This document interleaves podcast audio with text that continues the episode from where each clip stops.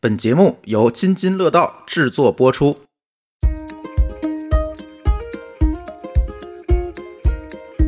哎呀，这一到暑假，这研学游，尤其今年就都蹦出来了。你们为什么来参加这个营呢？两个孩子异口同声跟我说：“我妈说让 我让要提升一下我的表达能力。”其实这个事儿对于家长来说，他花了高价格，然后送孩子来参加这个，对于孩子来说可能就是一个好玩儿。就一天的时间，只是在大学里逛逛，在食堂吃顿饭，嗯还进不了教学楼里去，坐那儿听个课都没有，要六百多块钱，啊我当时都惊呆了。 明明看到这么多坑，为什么家长还要带着孩子往里跳呢？别管这个东西本身是是不是真值这个价格啊，但是家长只要越不熟悉这个东西，越觉得哎学到东西了。 对你，比如说你折个纸飞机回去给家长，这肯定不算什么。嗯但是你要弄了一非遗文化，你做了一什么小作品回去了，这又不一样了。玩概念，你看，对。至少 为什么我现在有点聊不下去？我总觉得咱仨应该干一个这 个，我觉得这事儿挺好的。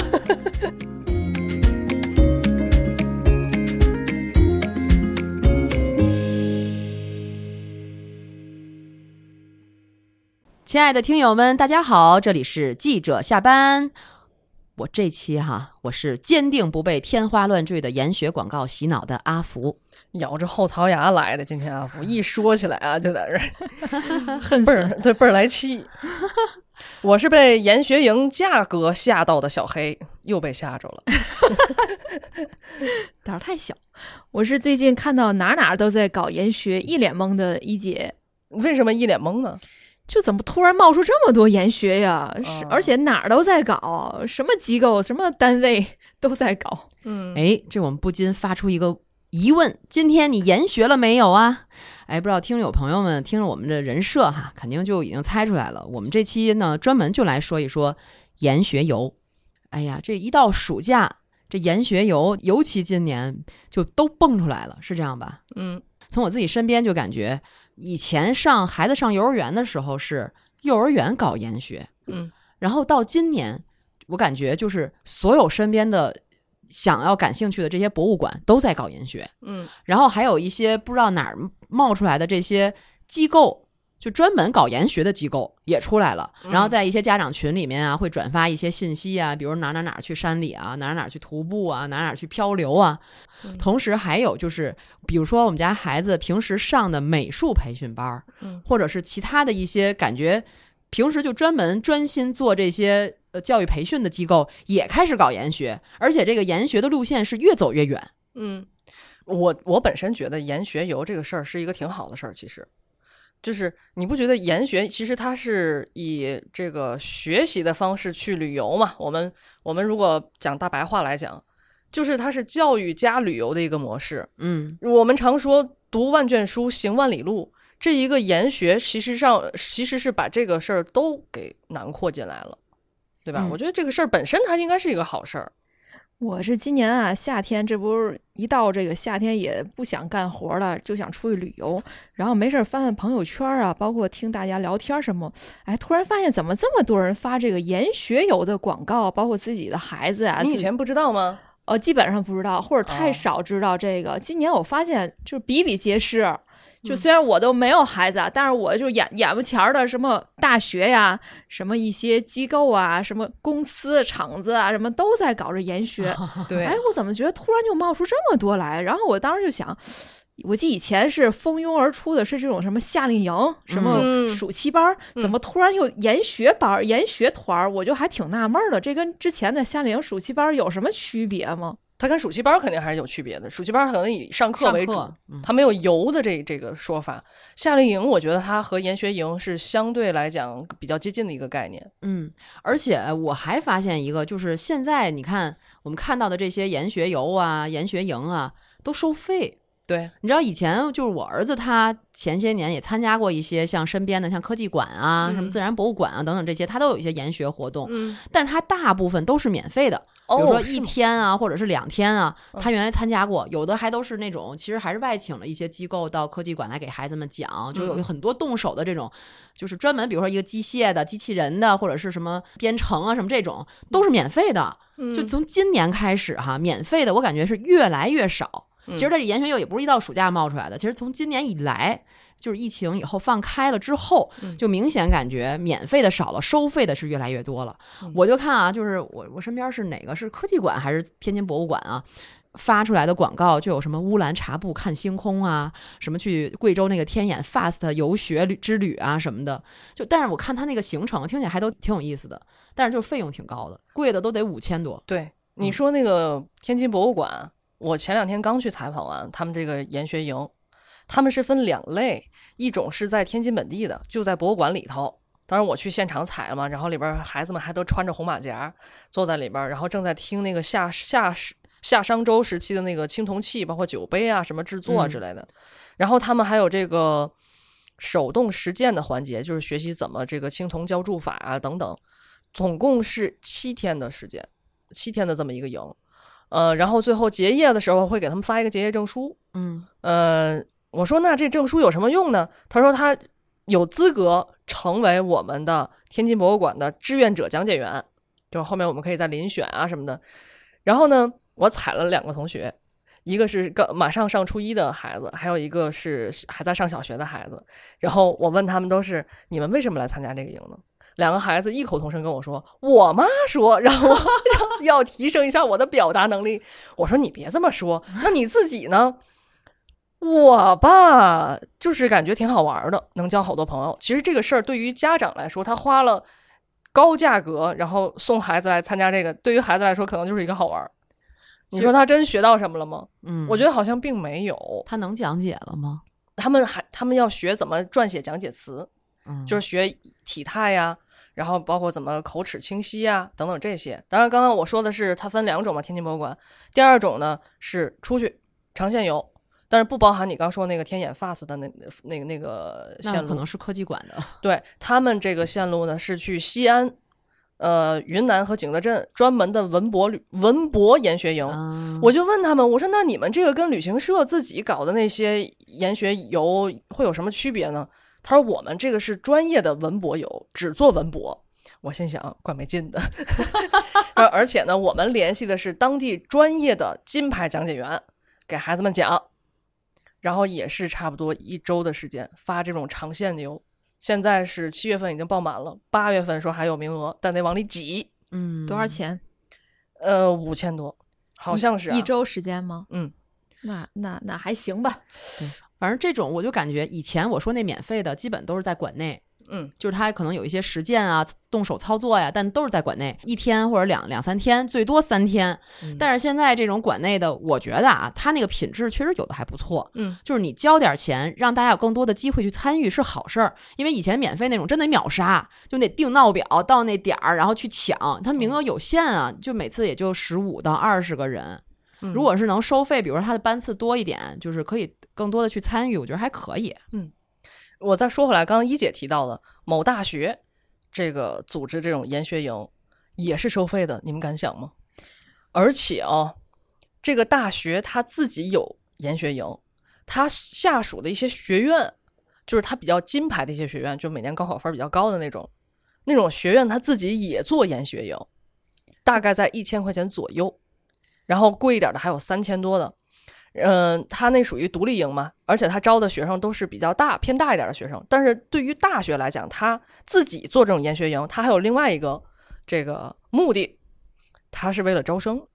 嗯，就是他还需要很多门槛的，比如说你要这个证书，你要有什么成绩，不是所有人都能去的。因为我本来想让我外甥参加一下，我外甥没有，就是 进不去那门槛儿不够优秀。他实际上是为了让你提前来我学校感受一下，嗯然后后面呢，我鼓励你来报我们学校，是这个嗯意思。所以他偏大一点，都是上高中的学 生。这种以前也有嗯，但是我记得我之前还在咱们那小群里发过一个对那个大学别的链接，，嗯，就一天的时间，只是在大学里逛逛，在食堂吃顿饭，嗯还进不了教学楼里去，坐那儿听个课都没有，嗯要六百多块钱，我当时都惊呆 了。 我也惊呆了。你对啊看你那个，这大学免费可以进啊，对吧？所有项目也是免费，我凭什么花六百我哦多？用你啊。对啊，但是后来听小黑说，还挺趋之若鹜的啊，对，但是一姐说的那个不是学校组织的，对吧？好像是外面的机构。嗯哦，怪不得呢。我就说嘛，那学校应该不会无良到这种程度，嗯， 那毕竟教育部还管着他呢。但即使这样，也很多人报名。嗯嗯，就还是有市场。因为我在我在好多若干个家长群里嘛，因为有两个孩子，一个男孩儿一女孩儿，他本来上的培训班就不是同类型的，所以我就会在这些群里见到若干种不同的这些研学游的广告，嗯感觉啊，就是紧紧的，你就从那些公号里的文章，你就能判断出来，就是品质也是参差不齐的，对，然后价格也是高的，有的高的离谱，有的就是还比较平价，而且我觉得现在这个研学营，就是从这个暑期来看，好像它的种类也特别多。你像我采了刚刚说的天津博物馆，我还采了一个就是那个野外生存的，野外生存的那个也挺挑战的，其实是六到十二岁的孩子，而且他们是从全国各地到天津来，在天津的一个呃村子里面，就是这些孩子们自己在这儿，嗯，他们要爬树，还要锯木头。我在现场看了啊，他们要锯木头，然后要团队协作搭起一个一米二乘一米二的一个木屋啊什么的，然后包括要克服对昆虫的恐惧，这事儿我都来不了。然后还有这个，你不应该去试试 吗？我我可不敢。反正就是，我觉得这种营也挺锻炼孩子们的。我也采访了两个孩子，一个是河南许昌的，然后一个是就是咱们天津本地的。我就问他们，我说你们这个团儿是爸妈给选的吗？然后天津那个孩子跟我说的是，他妈妈给了他一堆选择，很多不同的种类，然后他自己选的这个，然后他妈妈就给他报的这个。他这个团儿三天两晚三千块钱，火，嗯，根本就不出去，就在这一个地儿，但是我还是觉得这不就是夏令营吗？怎么就成研学游？嗯。这个这个怎么就定义的这个研学？你看啊我踩他这个这个组织方的时候就说，这学是学的是什么呢？学的是生存技能，怎么说都对吧？怎么说都对，嗯，学生存技能。然后呃，学怎么取火，野外取火，然后怎么这个避难。我 你说这些其实也是学习，你还无力反驳，对吧？世然后界末我身为一日个用家得长，我 上能翻白眼儿吗？然后我还问了那两个孩子，我说：“那你们结束这个以后，后面还有其他营？”他说：“有。”我说：“那下一个是什么呢？沙漠徒步。啊，我知道有这种，”对，就是我这知种道好像那更贵，是不是？还还好还好，就反正我在的那个群里头就还好。就嗯我参加了，我加入一个这个群，但是我一直都是观望，你知道吗？就是他会经常组织什么去爬山啊、徒步啊，还有冬天有攀冰，就在延庆什么，它不有瀑布有那些水，它就冻上了，嗯还有攀冰的那种活动，但是他那种都要求你的体力有一定的积累。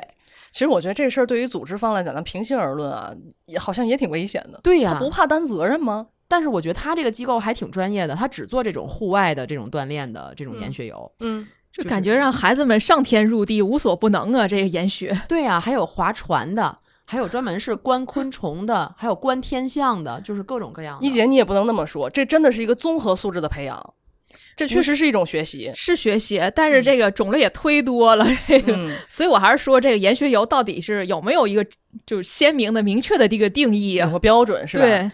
其实你要说明确的定义哈，我查了一下，最早的时候首次被提出明确定义是在二零一六年的时候，当时是教育部等十一个部门印发了一个文件，你别这个念文件呢，就是关于推进中小学生研学旅行的意见。其实也就是从那个时候开始，研学旅行被定义成为了一种叫研究性学习和旅行体验相结合的校外教育活动。你要说它是呃夏令营吧，我觉得它其实夏令营也有这个。也有嗯这个属性哈，就是嗯一边旅行啊，嗯然后一边又能有一些研究性的学习。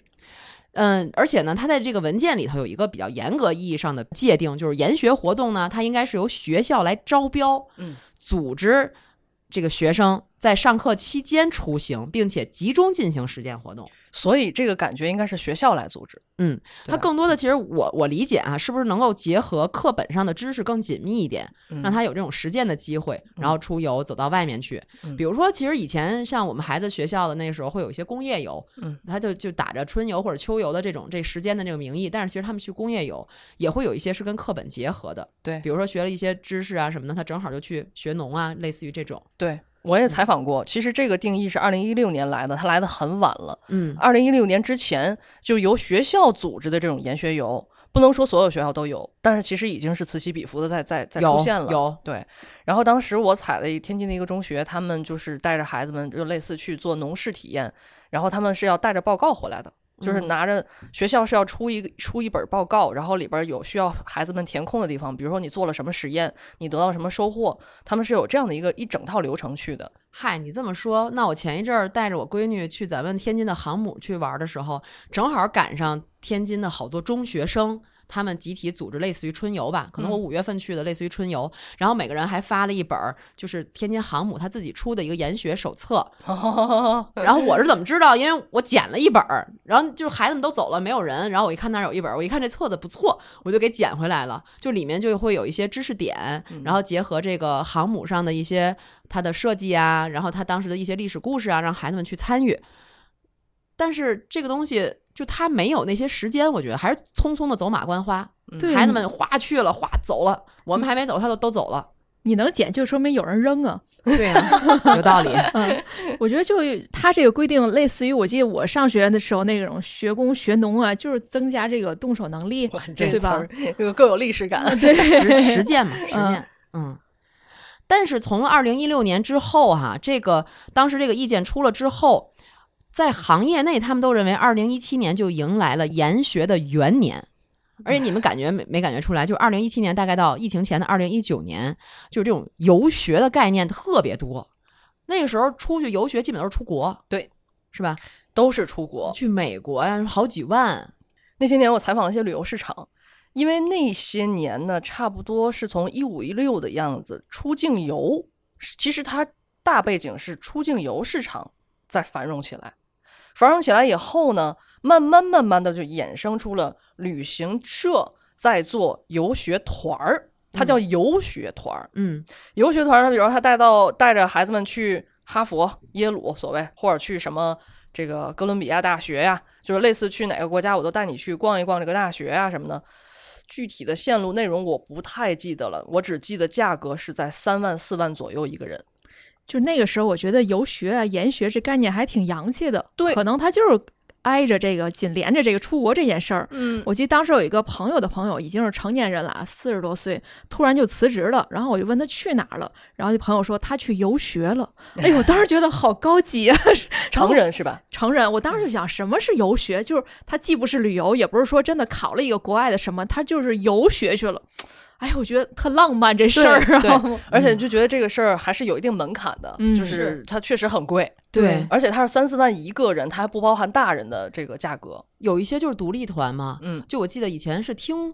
哪个朋友跟我说过，他们孩子，你想这都好多年，他们孩子今年都高三毕业了，嗯，就好多年之前还是上小学的时候，那个时候往往这种出国游学团还是学校组织的。我现嗯在一想，学校胆子好大呀！经过了疫情三年，感觉好像学校不再组织这种活动了，但当年确实是学校组织的，对，学校组织出去价格不菲，而且他们好像当时也测算过，大概好像多少个孩子就能教出来一个老师的价格，因为哦家长也不傻嘛，对吧？对你那对个旅游对市场上的定价到底是什么样的？对，但是实际上呢，还是以旅游为主，嗯就是孩子还是出去到美国各个景点啊，去去去转一圈啊，打个卡呀、但是他会有一些去大学的，比如说去斯坦福啊，嗯，然后去去去什么其他的一些就是高校啊，哥伦比亚大学等等这种，他要去高校里面，那高校里面也不收费啊，不就在里面转一圈儿，给你讲一讲，然后可能在里面坐一坐，就大概是这样的。但是我记得他跟我说一个特别，我印象记得特别深的是，当时出去之后，其实孩子们还形成攀比了。嗯就是谁带的钱多，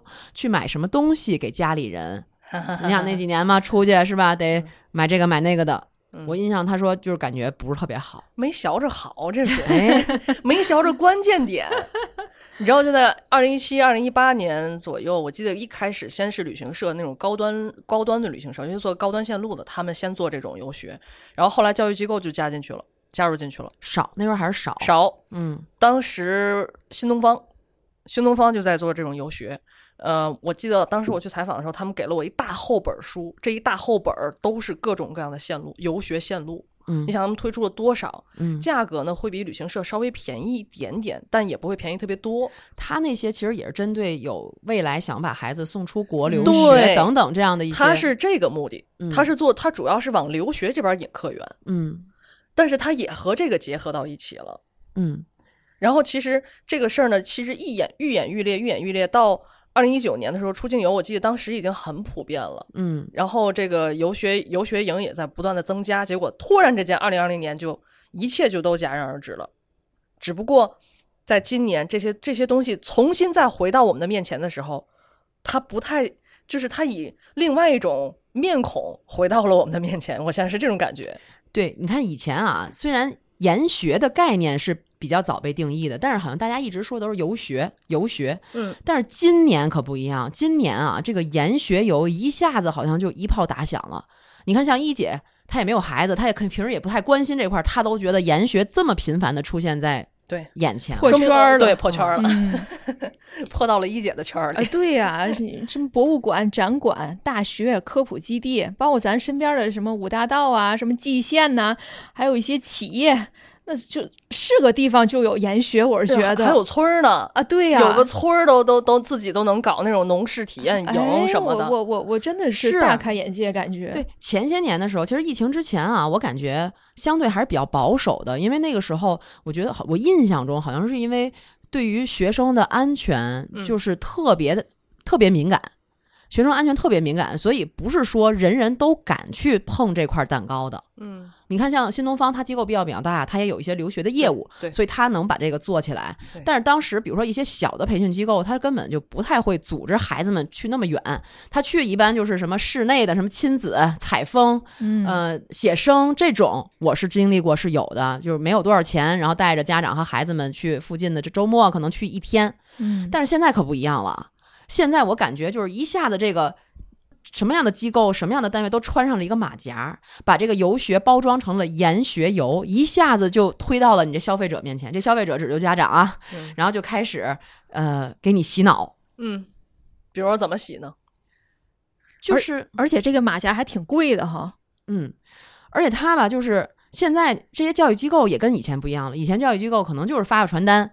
比如说我们家门口孩子上这几个班儿，就是发发传单你就去了。现他在可双能减了，不让发发传单了。他可能就在那个群里头告诉你，哎，家长们，我们要组织这个活动啊，或者发一个海报什么的。现在可不是嗯，现在都用公众号，对，全弄视频号，对抖音，人家都发短视频，你知道吗？人家先去踩点儿去这些老师，嗯然后给你把那个拍的特别美，他们又是学艺术的，拍特别美，特别好，他会告诉你联系的当地的什么样的一些，呃，就这种教育资源，然后怎么样给孩子做好这个研学。其实我感觉啊，看下来还是就是玩儿，嗯，学的东西还是少了。怎么讲？他他研学游嘛，他还是落在游上啊，我觉得，他并没有真正的以研学为出发点啊。举个例子，你看到的，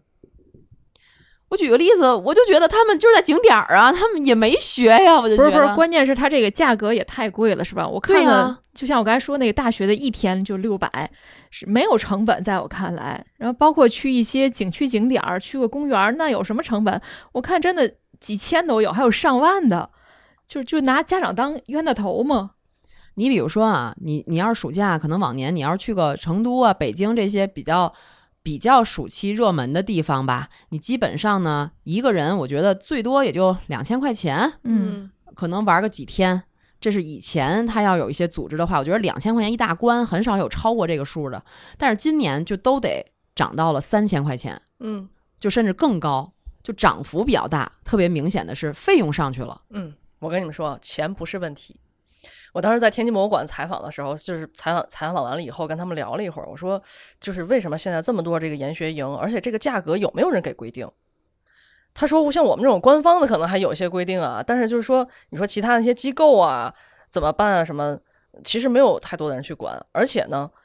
有的还可能还没有资质，就到底有没有资质也没有人管。但是老百姓消费者他在报这个研学营的时候，首先能够去报这研学营的人，他就不考虑钱的问题，明白这意思吗？我我明白你说的意思，但是我不会这样想。对，因为你本身你你你就你也没给孩子，你就没你打是算觉得给我孩子，穷吗？不是，你就没打算给孩子报研学营，对吗？不是啊，我以我其实一直是关注掉，我怎么知道呢？就哪嗯一出我会看一下， 嗯就是我觉得它的价格高和低不是我评价的单一标准，嗯，而是它值不值这个价。嗯但是是有很多的家长，像天津博物馆那个老师跟我说，很多家长他的出发点就是有人给我看孩子，对，第二个出发点就是有人给我看孩子的同时，他能学着点什么东西，嗯，学多学少无所谓，对，学只要他有收获就行，这就挺好。所以呢，有一些机构他就会他怎么去给孩子家长去证明孩子在我这儿学到东西了呢？那么他就会加入一些手工环节呀、互动环节呀，让孩子每天可以带一个小手工回去，然后家长一看，哦，原来他真的学到了东西。就是这所谓学到东西和家长的本身的体验和这个认知范围离得越远越好。嗯，别管这个东西本身是是不是真值这个价格啊，但是家长只要越不熟悉这个东西，越觉得哎学到东 西了。 对你比如说这个，你折个纸飞机回去给家长，这肯定不算什么。嗯但是你要弄了一非遗文化，你做了一什么小作品回去了，这又不一 样玩了。儿概念，你看，啊对，嗯，所以这个咱说披上马甲升级了啊，它升级的不只是这个从游学到研学的概念，它一个就是价格也高了，嗯，还乱。你看，就去呼伦贝尔大草原，又是夏天的旺季景点儿，七天六晚的研学游，平台上展示的价格，你搜一下的话啊，高的一万多块钱，少的就两千多块钱，你就说它这研学里头能有多大的水分吧？那你说这少的两千多块钱，如果真的有这样的对比的话，我觉得一般家长可能还不敢报这么便宜的，嗯对吧？嗯。其实不就是个旅行吗？然后一加“研学”两个字就价格飙升。所以你不觉得现在什么事儿都是一沾孩子，他这价就上去了？是啊，就嗯是这样。就搁我们这最后这一块儿， 韭菜，真还的没就这种感觉。还没搁 着你，而且我感觉，反正我今年明显就是消费降级了。嗯，就是我觉得在这个我看到这个研学这上面吧，我觉得这个不太便宜，所以你最后一个都没报吗一？个都没报。我觉得那五千多块钱都够我带着俩孩子，我们仨去玩一趟了。那你本地的也没报吗？没有，嗯，本地的也没报嗯。我都报免费的，都都抢不上，没有免费的了。现在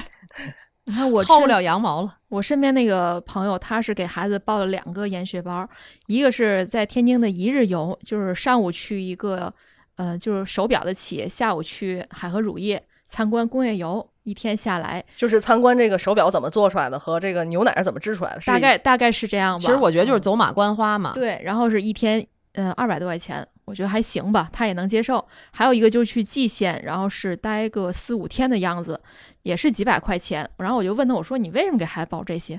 他说：“嗨，就是玩儿呗，他就是要求很低呀、就是有人看孩子，孩子能玩儿。我说对那孩子愿意去吗？愿意去，跟小朋友在一起，所以这个就满足他的诉求，然后价格也对可以接受，就 OK 了。所以你看这个事儿，研学游这个事儿，它迎合了整个的这个受众群体的心理，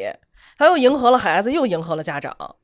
对吧？对于孩子来说，他就是玩儿嘛。而且今年这个研学游，我觉得还有一个特别大的变化，就是它的目的地变了。嗯前一阵儿咱也说了哈，前些年都是出国，嗯感觉今年出国可能费用太高了。嗯，如果之前都得三五万，那今年这种出国的费用还不得到十万块钱了？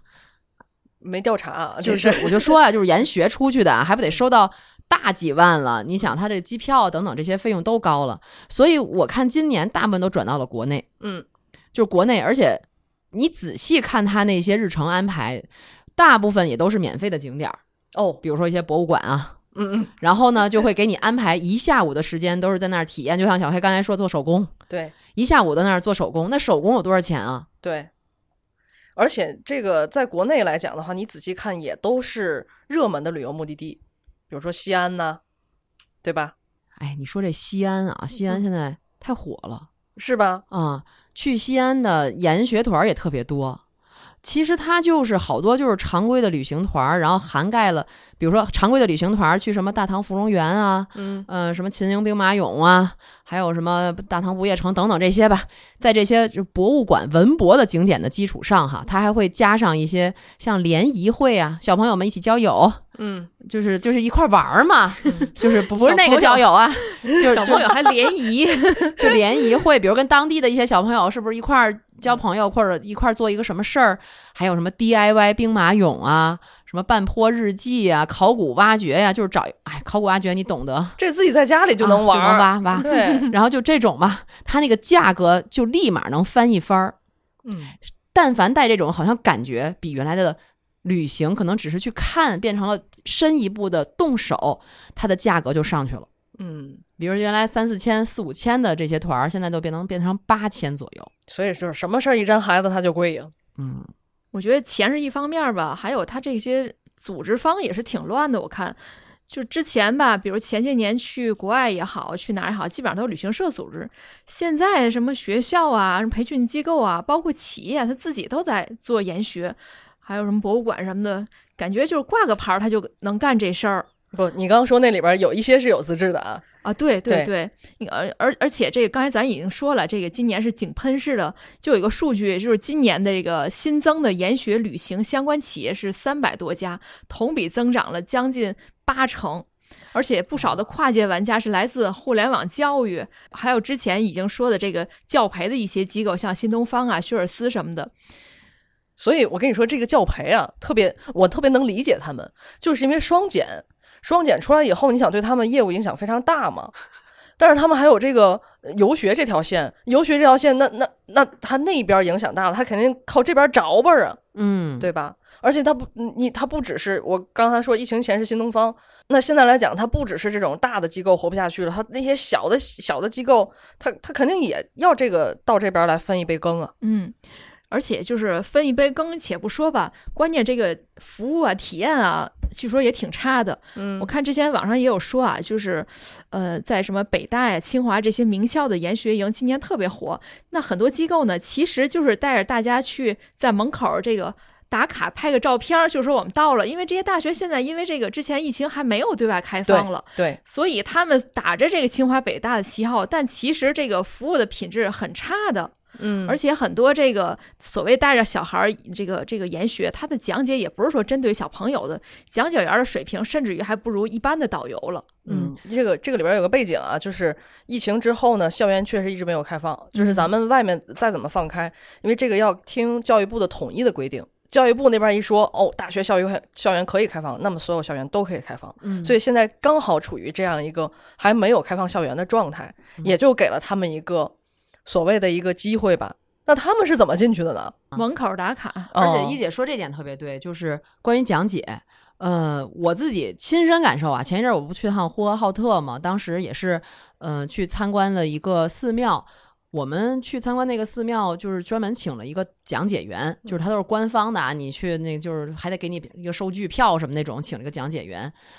就我觉得我们家孩子还属于那种比较能稳得住的那种孩子，就到那里面讲解员给我们讲，他其实讲的都是你必须得有一定的知识储备，嗯你有一定量的对于历史文化的知识储备，你才能听得进去，才能听得懂，才能听得津津有味。就是我们家孩子开始还能听一听，到后来他真的就是啊，自己就开着两边儿就跑了，就玩儿，就去看了。说明他讲的不好呗。我我觉得他讲的挺好的，而且我们还会有一些互动，我会问他问题，他会再给我继续讲，我就觉得他还是可以的，他的储备是可以的，不是说那种我一问他就不知道了，就那一套词，不是那样的。我就想起来，还有今年我春节的时候去北京故宫带两个孩子去，哎呦也见上那种研研学团了，嗯就是一个一个一个举旗子的导游在前面讲，然后他其实讲的还挺好的，侃侃而谈，他会有一些自己的知识储备在里面，他讲上他自己的个人的风格，不是那抖音上也有一些这种对的那那对种导游嘛。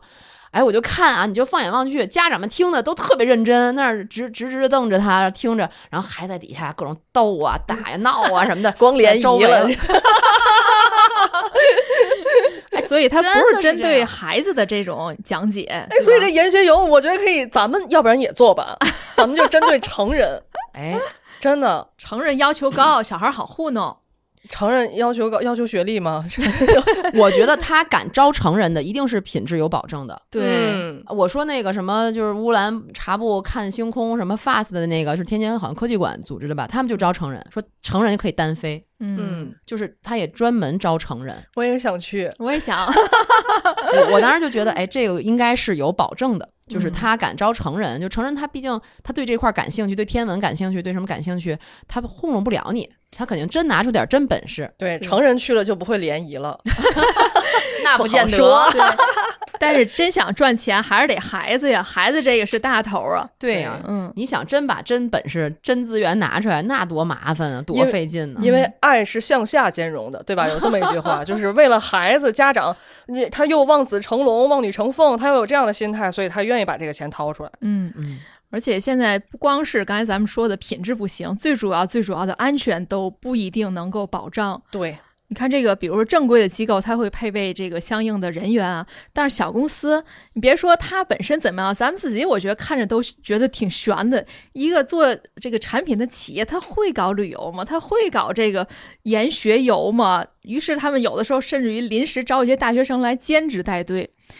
你像之前这个四川就曾经出现过这个事故，是去北京研学团的三十九名学生在返程途中就集体出现了细菌性的食物中毒。啊、在二零二一年的时候呢，也是一个高一的学生在参加这个沙漠探险研学项目的期间呢，午间徒步时体力不支意外身亡。包括这个，别说孩子，连这个导游，像今年咱们上期节目也提到过，因为高温这个热射病去世的那个导游，他也是在研学的过程中带团儿研学游，不顾这个高温，结果自己是意外的身亡了。哎，所以这个事件其实还挺给大家一个警醒的，这个不是这么简单就报个名，带着大家出去逛逛就完了，它涉及到最基本的人身安全问题。但是，一般啊，这样的研学团就是给你买一个意外保险嗯就完了。对，嗯，而且家长在报名的时候，他绝对不会想到说我去看看你有没有资质，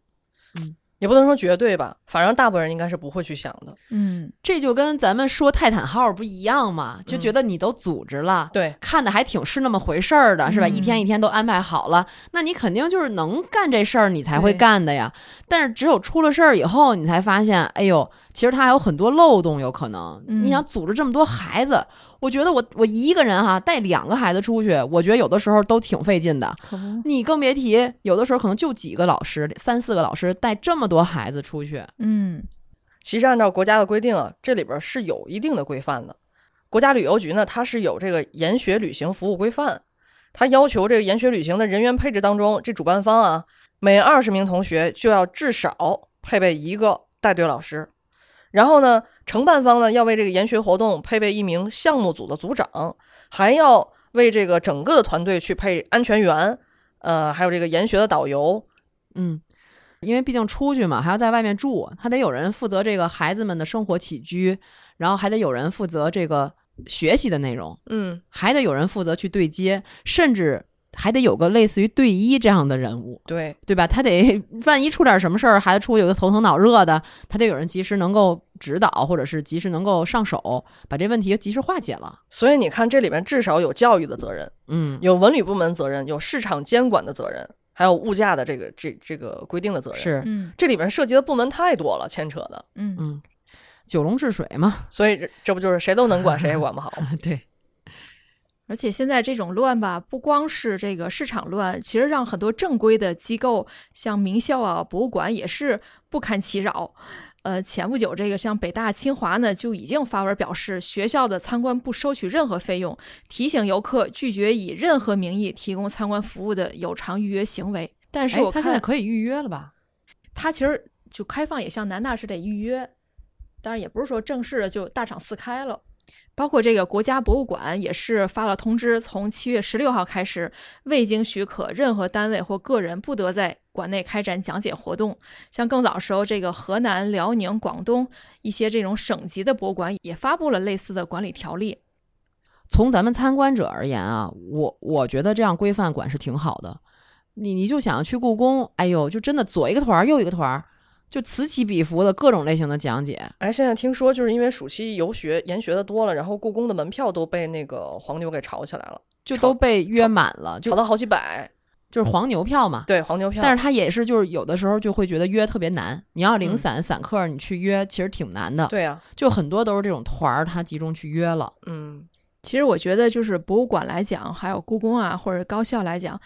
那个虽然说他也希望大家都来参观，但是如果真的很多是一种游学的方式来的，包括一些不正规的团队来的，肯定会影响这个本身的这种参观的秩序的。你像这个国家博物馆发布这个规范馆内讲解秩序通知呢，就要求。这个未经官方许可，任何单位或个人不得在馆内开展讲解活动。同时，如果说确因需工作需要要在这个馆内开展讲解活动的单位，需要提前五天提出申请，报备讲解内容、讲解人员、活动流程、安全责任等等材料，就已经要求的非常详尽了。但是我觉得国博到时候管不了这些事儿吧，那里边那么那么老些那人，么大，嗯，然后就一小疙瘩，我在这儿给你讲着，也不会有人管呢。哎，至少他出这个规定，说明嗨还是已经引起重视了这件事儿。而且一般他这种研学游的团儿人还挺多的，挺明显的，不是嗯说我这一个人就给你这三五个人讲，嗯，对，乌泱挺乌明泱显的一嗯个一个队伍，因为他有时讲的时候会吸引大家都去听。嗯，对我，我之前在这个沈阳的那边的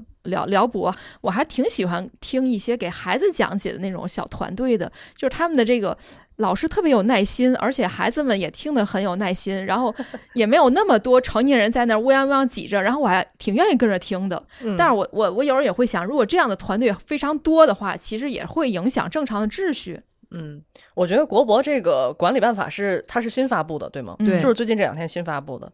这个办法确实很好，但该怎么从纸上落到地上，到底该怎么去管理？你不能光出这一个管理办法，对吧？这就是他自身博物馆的问题，他嗯去安排人员多去巡查、巡视，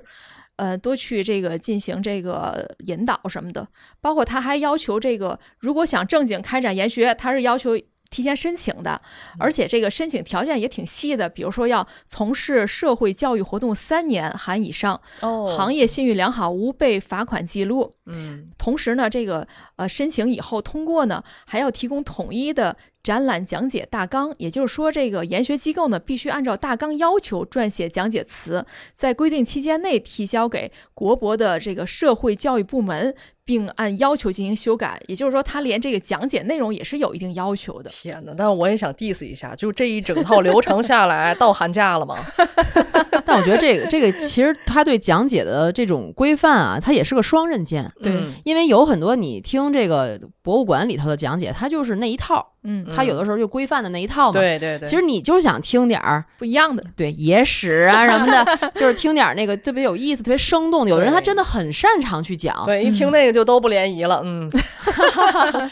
但是吧，有些时候社会上的一些人去讲，你确实有的时候他如果他胡的说八 道是吧？对，就怕他就他就他说的就是一些不知道从哪儿找来的一些可能网上哪儿拼凑的一些内容，他有可嗯能就还误人子弟了， 对就是他也有风险。嗯，嗯，但是也就说明，其实他大家有需求嘛，对吧？嗯嗯你博物馆能不能给大家提供满足不同的这种个性化需求的产品？对，说回来啊，就是为什么今年暑期的研学市场或者现在这个样子，其实它有一个大的背景的。呃，我们都知道，今年刚放开的时候，这个旅游市场火爆了一大阵，但其实这个它的火爆的顶峰是在五一，五一以后，国内的旅游市场就越来越越趋向趋向于理性状态发展了。是嗯被五一、初一都被坑了吗？不止，一个是国内游，大家我们之前也 diss 过国内游，这些年没有什么进步嘛。你看咱们这几这几天也总能看到一些这个新闻，就说什么低价团又出现了，嗯， 然后强制购物的又出现了，嗯，什么有一个也是云南的导游，是不是？对，云南导游说不能睡觉，啊，说不能睡觉嘛还能说不招不让记者参与，啊不，让记者进入这个旅行团儿。哦对，不让睡觉那个是你必须得听我讲解是吧？对啊，不能睡觉，在车上不能睡觉，嗯，还有这什么么无理要求？还有什么你不买东西就下车什么这个老老桥段了。全又重新又回来了重出江湖。所以在这个时候呢，有很多的游客，尤其在这种暑期旅游市场到来的时候，很多消费者就会做出了一定的决策，去了出境游，包括去长线游、短途游，受到了很大的冲击和影响。这是我在采访天津的旅游景点的时候发现的这个现象，所以有一些景点的负责人就会跟我说：“那我们被逼的不得已了，我们要让这些客源回来，那怎么办？我就要想办法做研学游了。本来他他其实不懂研学游，他是被逼的。我我这儿没客人了，我卖不出去房子了，那没办法，我要做研学游。对，就是因为这种背景下吧，一方面来做的人很不专业，另一方面也是为了这个成本考虑，他们去的地方都是一些低成本甚至于没有成本的地方去做研学，比如去博物馆啊、去公园啊、去什么厂房这些，所以这样的话就把这个研学市场也是搅得一塌糊涂，就是真的没有什么品质可言。比如说你要真去大学，你花钱请真正的这个教授啊、专家给大家讲一堂课是一个什么的价位，但是你去那儿逛一圈是什么价位，所以这样就把真正的这种研学产品是挤到了市场的边缘，甚至于说有点这个劣币驱逐良币了。所以你看，旅游市场也是劣币驱逐良币，研学市场也是一样。那嗯这样的话，呃又进入了一个更大的恶性循环嘛？其实我特别不能理解的是，明明看到这么多坑，为什么家长还要带着孩子往里跳呢？问你啊，咱们仨里边就 就一个你这么一个家长，我这么理智的家长，嗯，我一个都没报。以前我还是会关注，然后觉得有感兴趣的，我会问孩子，他不想去，我就一般不会给他报。嗯就我还是挺尊重他，但是这些信息是我去收集。嗯，但我真的觉得啊，这明显的这价格就这么高，为什么还要去呢？我我我我我判断哈，我推测其实还是很多信息不对称的问题，嗯就是可能咱们比如说做这行，有的时候能看到一些问题，能看到一些就他宣传里面的那些虚假的成分，对但是可能有的家长就真觉得他讲的还挺好的，甚至就像我说的，很多是培训机构做嘛。培训机构如果日常我把孩子送到你那儿去上课，我还是对你这机构认可的，有情感上的认同，对我还是相信你这儿的。然后呢，你组织的一些研学呢，我相信还是会有一些品质保证的。而且因为可能咱们这一行去的地方也比较多呀，比如说大学也好，或者说某些企业也好，咱们转过之后知道，嗨，不就是那样吗？嗯但如果咱没有去过，甚至于离这个信息点很遥远的话，会有一个这种光环效应，觉得哎呦，这个九八五、二幺幺的世界名校、国家名校。去转一圈儿，我这个花多少钱都值。他可能就会有这种心理，恰好就被这个一些从业者、一些市场上的人去抓住了这样的心理，叫什么慕强的一个心态，然后就去赚取这幅这部分的利润吧。嗯，还有一个，我觉得就是很多家长他更倾向于去选那种，呃，我就像阿福说的，平时我就有情感认同的这样的一些地方。呃，我当时采访天津博物馆的那个负责老师，他也给我讲，呃，就是其实有一些也是你尽管有情感认同，你也是会入坑的。比如说一些美术机构，他给你打出的这种研学营的这个这个要教孩子画的这幅油画呀，什么什么的，他说是这家美术机构出的图，他们自己老师画的，但极有可能这个这个画根本就不是他们自己画的。哎呀，这就是我们今今后有机会，啊我们再说一下培训班的这种坑。对，所以我就觉得嗯家长是他想避坑，他已经极力在想避坑了，可他他根本就避不过去。就是而且大家也都比较认同“读万卷书，行万里路”嘛。嗯嗯，就这也是研学游的它的核心价值。对，就家长还是愿意为此去付费的。可能我试一下，我嗯不知道它行不行，至少我要试一下。而且三年了，可能这三年有的家长真的就没有时间，或者是没有机会带孩子出去走一走。那到了这个暑假，孩子感兴趣，可能就让他去了。嗯，还有就是商家这个话术哈，他也制造的焦虑，哦， 这研学他也制造焦虑了。 反正是让你出钱的，他都给你得制造点焦虑，让你觉得哎，我不报不行，我必须得去，我不去了我就亏欠了我们家孩子，他就有这种感觉。你比如说，人家怎么宣传的？父母的眼界决定孩子成长的天花板，可是你这点谁呢？这是，交了钱就有眼界了。看星空有眼界了。嗯 还有全国有多少孩子能有这样的机会？ 嗯，都有都有那，叫什 么？那叫什么？那叫什么？饥饿营销。对，是吧？饥饿营销。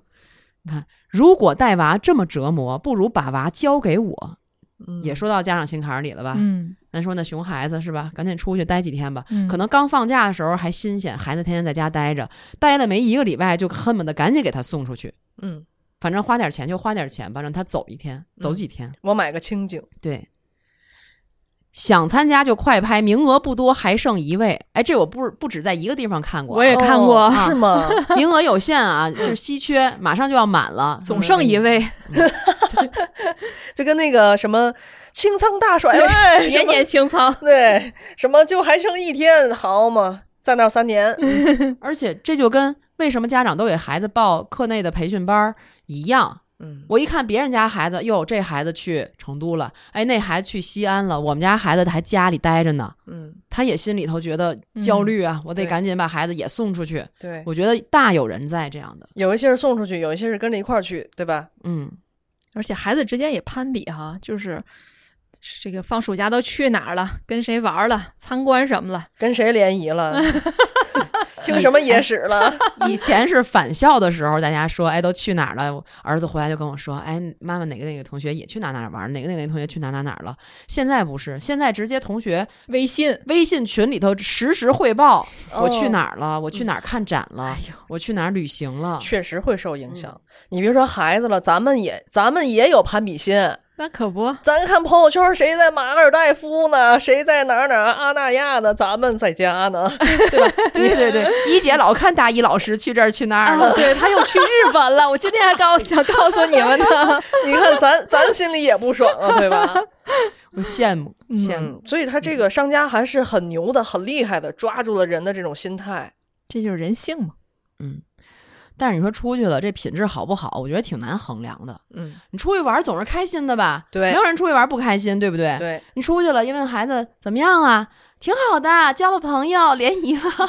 就是我至少还拿到了这一分，对吧？我至少还落了个开心。对哎，开心就行，就当旅游了，就当我花钱送你出去旅游了，也行。但是这个品质你真的挺难，你没法量化，是吧？嗯你回来先考考他，哎，你去哪个哪个哪个博物馆看的什么什么东西，你给我说说，嗯说不出来。嗯，说不出来也就过去了，又不会挨打。对，看见了，至少为看什见么了我现在有点聊不下去？我总觉得咱仨应该干一个这个。 我觉得这事儿挺好的，没法再不地出子去就晚 了，仅剩一天，名额仅剩一个。咱进入这个市场太晚了， 咱就叫记记者下班团。人家家长们这回都理智了，经过这七月份一个月的洗礼，哎没事儿，咱们还可以教孩子们怎么采访。啊，有有有，对我吧说那个就是红领巾报办的，嗯要写稿子，哎呦，我跟你说，这红领巾报我感觉还都干不下去了吧？这报还有呢，是吗？ 所以啊，你看咱咱可以干吧，咱可以教孩子们怎么录播客，教咱们孩子们怎么做播客制作人，还可以先先让阿福俩孩子来报一下。还可以学怎么、哎呦怎么写稿子。别让我去害人了，行吗？我跟你们说啊，我这只有跟我近的家长，我才告诉他，千万不要报什么小记者、小主持人班，嗯，都坑人的。为什么？我就觉得那什么呀，就就坑人的，那是你觉得，这里边不就是一姐说那个信息差吗？嗯，对吧我？要我觉得，嗯，我觉得最坑人的就是这种班儿 了。哎呀，虽然我们说了这么多哈，这个研学呀，这些坑啊，研学过程中的这些陷阱啊，但是我不知道你们俩怎么觉得啊，这个研学游到底它是不是智商税呢？我现在觉得不是了，咱们真的可以干一个。 你这记还者是下班干的不 是，不是记者下班干的不是哈。咱大们家支不支是？持我们？是不是给我们留言来来来来评论一下？大家说先去去，生个孩子，我们看你说看意向。你说回头这大家说支持，咱干还是不干？咱把自己给架这 儿了。不是研学游也可以承认研学游不啊，是咱谁说咱必须是孩咱子干高品质的啊！你看嗯那个就高品质就是一人十万块钱那 种，钱不是问题，然后二十五万去泰坦 号，哎呀，没人去研学海底。 死去活来。你马看里亚纳海沟研学， 嗯，你看看这这不就来了吗？这不就二十五万不够。 说实话，我觉得啊，研学这个事儿，其实真的是一个特别好的事儿。我这会儿不开玩笑，不是说咱自己要干这事儿啊，就正经的研学，对，这咱不正经是吧？ 我觉得这事儿很重要，因为它其实曾经对我产生了一个非常重大的影响。嗯、我就是上上高二的时候，我爸带我去研学的。其实有了这样一个经历以后，我觉得这事儿家长带着孩子自己就能干。当然，咱一会儿再说这事儿啊。孩子自己也能干，大一点的孩子。我高二了，我也不算大啊。当时我爸也不知道怎么就突发奇想，嗯，跟他哥们儿吧，然后带着我还有另外一个弟弟，我们一块儿去了清华北大玩儿。当时就是此生第一次对大学校园有概念，就是在这次研学游当中，我们用一天的时间逛这两个地方。当时因为是在零五年、零六年、零五年的样子，当时北京不还在准备那个办奥运会吗？然后当时呢，我们逛，尤其是逛清华大学的时候，我印象特别深。当时是有一些志愿者讲解员，就他学校自己的大学生，带我们那个哥哥呢，叫呃，他是广西柳州市的状元，我就记得他考了七百多分，然后我就记得他个子特别矮，长得也不是特别好看，可是呢，他为了想当成这个北京奥运会的志愿者，进奥运会去当志愿者，他要攒积分，就是他带几个团，带一个团就给他扣一个章，其实就是他章就在他自己手里，带一个团扣一个章，然后我们这边给他签一个字就可以了。然后他带我们逛整个清华园，然后包括还带我们去食堂吃饭啊什么的，讲解的特别好。呃，整个一趟下来以后，到结束的时候，他就让我爸给他给他签这个字，盖这个章。当时我爸说：“哎，我们来的人多，我们可以给你多签几个字，多扣几个章，你可以少带几个团。”他说：“不需要，我就我就带一个团扣一个章。”嗯，我当时肃然起敬，你知道吗？诚信的品质，首先就是你看清华园本身它就很漂亮，这儿对一雕像那儿一对雕像的都是伟人，然后在你面前又有一个这样的一个一个清华的学子，所以他给你带来那种冲击感。你想他一一直影响我到现在，我还记得他的名字，但我不记得他的长相，但是我对清华的印象就是那样的印象，我就觉得哇，就是就是能够到这样的高等学府来读书，那我会成为一个什么样的一个优秀的人才？所以就尤其是看了清华，其实看北大没有那么大的感觉。看北大的时候，当时是一个，也是一个大学生带着我们，他收了二十块钱讲解费。然后这个清华的这个哥哥呢，就是一分钱不要，我只要这一个章。然后我我到现在其实都会经常想到这个人，我在想他毕业以后去了哪儿，他现在成为一个什么样的人。然后其实我每一次，呃，在有时间去北京的时候，我都我都会很想去清华园再逛一逛。然后再去清华园的时候，你还是当时的那种感觉，就是，哎，我这辈子哪怕到清华大学来读个培训班儿也行啊，就那感觉。所以我觉得，首先研学游它会对一个孩子来说，它产生一个非常正向的引导。嗯，其次，我是觉得这事儿我爸就能干，不需要抱团儿。就是家长就可以带着去， 对，他是其实他他家长足够用心，然后他也不是让你去学习什么，他实际上就是让你感受一下，嗯而且他的目的达到了，他也没花多少钱。但是不是所有家长都有这认知，并且对都有这个时间和精力的？那如果达不到的时候，只能外包给某个机构或旅行社。嗯对那旅行社怎么去把这件事儿干好，是吧？我记得我当年也是在上了大学之后才去的北大、清华去逛这个高校，也是像小黑说的，特别受震撼，就包括它的校园的景色，包括人文。我当时也是在清华，就是也被。这个震撼到了，因为清华当时正好赶上是什么一百多少年的一个校庆，好多人在里边逛。然后我和我同学呢，在一个景点前准备照相，照相时候呢，就是我我和我同学之间可能隔着三四米远的样子，正在这个时候，一辆汽车马上要穿我们而过，结果看我们照相的时候，它停在那儿了。嗯然后我们照完之后，它才开过去。我当时就觉得，哎呦天哪，好棒啊，人家好有素质。然后我就记得我那个发小曾经跟我说，他也是大上了大学之后去的清华北大。他说，我如果早一点去，我就真的会努力努力考去清华北大，因为他其实分儿也挺高的，就真的给人这种正向的激励是非常强的。对，嗯，所以其实近在眼前的方式就是带着孩子可以进校园里面走一走、逛一逛。我小的时候就是总去天大和南大，嗯，因为他们俩不是离得特别近嘛。对，我记得我小时候总去天大和南大里面，我当时想象的大学就应该是这个样子，嗯，得有树，得就有是特别得高有的树，得有特别高的树，然后得对有水，得有湖，嗯然后就是它的校园，包括整个那种人文的气氛特别好，就是嗯学生的那种在那里面呃走动的时候，包括你跟他可能问路，他给你回答，就是那种气氛特别好，就对孩子是一个特别好的正能量的影响。嗯然后到后来，我我怎么也是高二去的清北 呢？但我们那那年去清北是学校组织的，而且哦当时必须得达到一定的班级的名次才可以去参加那个清北团儿。哦，这个就不就跟我刚才说的天津的这所大学是一样的感觉吗？啊、就必须得你得是每个班，比如说前多少名，然后才能允许你去参加。然后参加的时候都是各个班学习比较好的同学，嗯大家一起去清华北大参观。但我们那次那个团儿还真挺典型的，有学有游。嗯我们先是去北京的郊区的一个景点儿，好像是山水的那种景点，先玩了两天，然后我们才去的北大和清华。印象特别深，在北大那个荷塘前面，嗯，照的那个，对我也的那在那个照像相了，然后嗯清华，我们当时去的时候是有一个是有老师给我们组织有课程，当时是类似于那种心理的课程，包嗯括就是这种成长的教育啊、心理的这个课程，我觉得收获还挺多的。嗯但是那时候我觉得好像我没有你们那种遇到什么学生，因为我们那时候好像没有什么就那种因为你是学学校生带着去的，对你学校带着去就不会就不会有这样的对感没有受那种学生的感受， 但你学校带着去，好处就在于你可以上课在那儿。对上课了。嗯所以你知道我我后来就有这个逛大学校园后遗症吗？就是到每一个地儿就去哈，对，每到一个城市一定要逛一逛当地的大学，包括那个疫情期间我去厦门，呃，去厦门的时候，当时校园不也没有开放吗？赶上我有一个师兄在厦门大学里面当一个学院的院长，这师兄是很很大岁数的院长，然后这个院长带我进的厦大，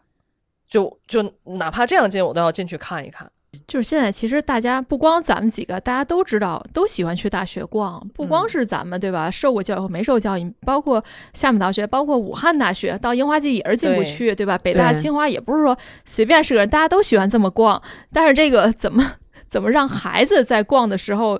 真正学到东西，还是挺难的。所以就是咱们说了这么多，别管是去清北也好吧，还是说去哪儿去研学，你我你现在看对我们影响大的，其实并不是我们花了多少钱去做的这个事情，嗯，而是这个事情有没有用心在做。对，嗯，其实家长完全可以自己去用心去做一做这个事情。我是这种感觉，用不了多长时间，对你在自己的城市就可以找到。对嗯，你看，像前一阵儿几月份啊？五月份，当时是中国科学日，好像整个中科院的系统的院所全搞开放日。这个是每年都会有一次嗯，然后通过网上的一个系统，你就可以去预约，那也得秒杀呀！嗯我就只预约上高能所了，嗯，就是那个，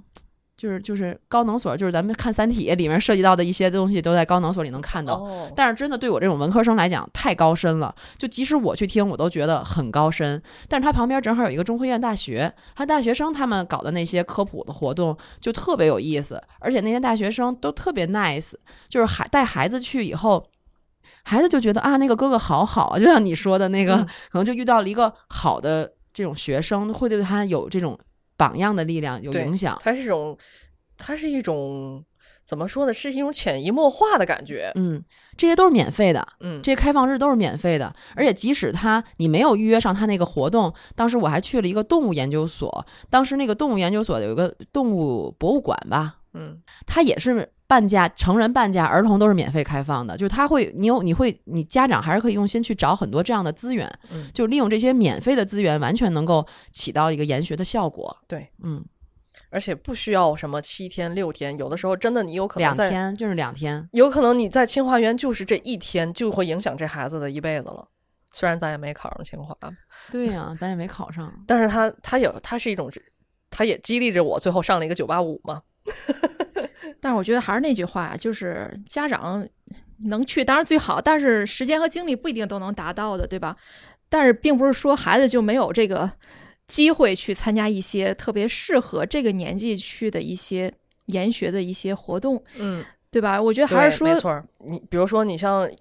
咱们去清华北大好去，如果你想看一看国外的名校呢，你对啊你这个这个确实是你你你就得在跟团儿走了。你在天津去清华北大容易，你在山东、在河南，你去清华北大可不是一件简单的事儿啊。对，还有对啊路途上的问题。对啊就确是实有的时候还是要借助一下市场的力量。对啊，这个市场一定是它是有需求的，嗯，只是现在这个市场还在混乱中，我觉得你包括咱们前几期总在 diss 熊孩子，熊孩子，现在已经细分到把熊孩子集中起来，在夏天有这么一个活动，其实是件好事儿啊。那么大人玩大人的，小孩玩小孩也不错嗯，只是怎么把这个市场进一步的规范，进一步的给它这个性价比更合适，然后有有正常的这种监管渠道。你看，像在这个美国，它高校里就开设了一种这个夏校课程，它英文叫 summer school，而不是 summer camp。它是这个针对中小学生开设的一种暑期的学习课程，也就是说，它这个是研学旅行本身以教育为主，在学习之余可以安排游览当地的景点作为点缀。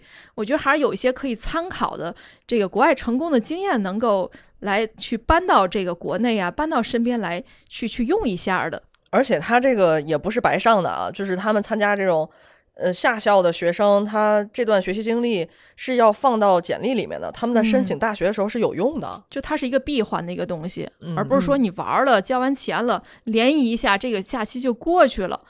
所以他的指挥棒就是他的指挥棒还是要以这个教育为主嘛，对他啊鼓他励学生去拿到这个结业证书嘛。对啊呀、它是研学研学嘛。它还是有品质的。嗯，其实疫情之前那个时候，有一些一线城市的家长就都在带孩子去美国参加夏令营。我知道，嗯，嗯，就我身边就有一个朋友，嗯就就就咱们上回请来过的琪琪爸哦啊、因为他家里有亲戚在美国嘛，嗯当时他也带琪琪去参加过美国的夏令营，哦，但是其实这个真的门槛儿还挺高的，对，这个这不是咱普通家庭就能够轻易去承受的。当然，其实国外的名校也是可以预约参观的，这里边对又有语言的门槛，嗯，就是你要自己带孩子去也是可以的。你看，我之前还采访过一个家长，一个孩子妈妈，她带着这个孩子，她说，呃，因为这个妈妈她自己就是留学归来，在新加坡的南洋理工大学，然后她说呢，希望在孩子十八岁之前，她能带孩子游览世界上的一百所名校。当时我采访她说，她走到第六所，都是她自己带孩子去的，就是因为可以自己自己去免费预他有时约。间呢，对她，因为她是个高校老师，对啊呀、他有时间，然后他又这个又语言上又又很通，对吧？他又没有这方面的门槛，他可以做到这个。但是其实这个对于普通的家长来说，这门槛还是太高了，这门对槛儿，嗯，对对对，所以我觉得，如果把国外一些成功经验移植到中国的市场，它是挺有作为的。中国人口基数又大，然后像刚才咱说的上天入地这么多种项目，创造性的可以去开发，其实是可以做的特别有意思的。就是说，咱刚才说博物馆那些活动，咱成年人都想参加，对吧？对，嗯那也许有一天，这个工厂的旅游咱们也想参与，高校的游咱们也能参与，其实是大有作为的。市场有需求，但是这也得经过市场检验。你看着吧，这个暑假过后，谁的研学是有口碑的，它一定会被传传递出来。嗯谁的这个是骗钱的，是坑人的，我觉得它也生存不下去。嗯，这个就等某一个事件爆发哈。对嗯我我这几天就在想，如果这么乱的话，以咱们的国情的这个发展的剧情来看啊，一般都是哪儿出事儿了，嗯，必须得有一些什么惨痛的代价出现了，然后国家开始治理了，开始规范这市场了。嗯，你看。其实你说这些组织方吧，真的不能把它单纯当个生意，嗯，还是得用心搞好教育，嗯这个毕竟是核心是根本嘛。但是，哎呀，这个教育也是产业呀，教育是产业，人家是商家，啊嗯人家就为赚钱去的。嗯你说能有多少有情怀的？是有，但如果他活不下去了，对呀、他怎么办？他必须得先让自己生存啊。嗯，那咱还入这场吗？咱咱有情怀。 先把播客做好再说。好，那这一期的记者下班就是这样，欢迎大家在评论区给我们留言，大家的评论啊、转发、还有分享、收藏等等一系列这些工作量都赶紧给我干起来 啊！这么不客气，对，这作业好久没有布置了， 这做对好我了，带你游学去。对，嗯这对我们很重要，谢谢大对，对家我。们特别重要。嗯，也可以给我们打赏，又来， 表扬前一段儿不停给我们打赏的各类小伙伴儿，表扬、感谢、跪谢。有很多听友都在给我们打赏，我们突然间猛然发现，哎，赚了不少钱。 已经两位数 了。 好厉害啊呀、我们一会儿拿着去喝咖啡。或者拿它当启动资金干记者下班游学营， 这启动资金够干嘛的呀？ 参观一下津津乐道吧，嗨。 好，那这期节目就是这样，拜拜。拜拜。拜拜。感谢您收听本期节目。本期播客节目由津津乐道制作播出。你也可以在我们的官网 d a o 点 f m 找到我们的更多内容作品。如果您喜欢我们的节目，欢迎在微信、微博、朋友圈等社交媒体转发分享。您的分享对我们而言十分重要。如果您希望与我们互动，可以关注我们的微信公众号“津津乐道播客”，天津的津，欢乐的乐，道路的道。在关注后按提示操作，即可加入我们的听友社群。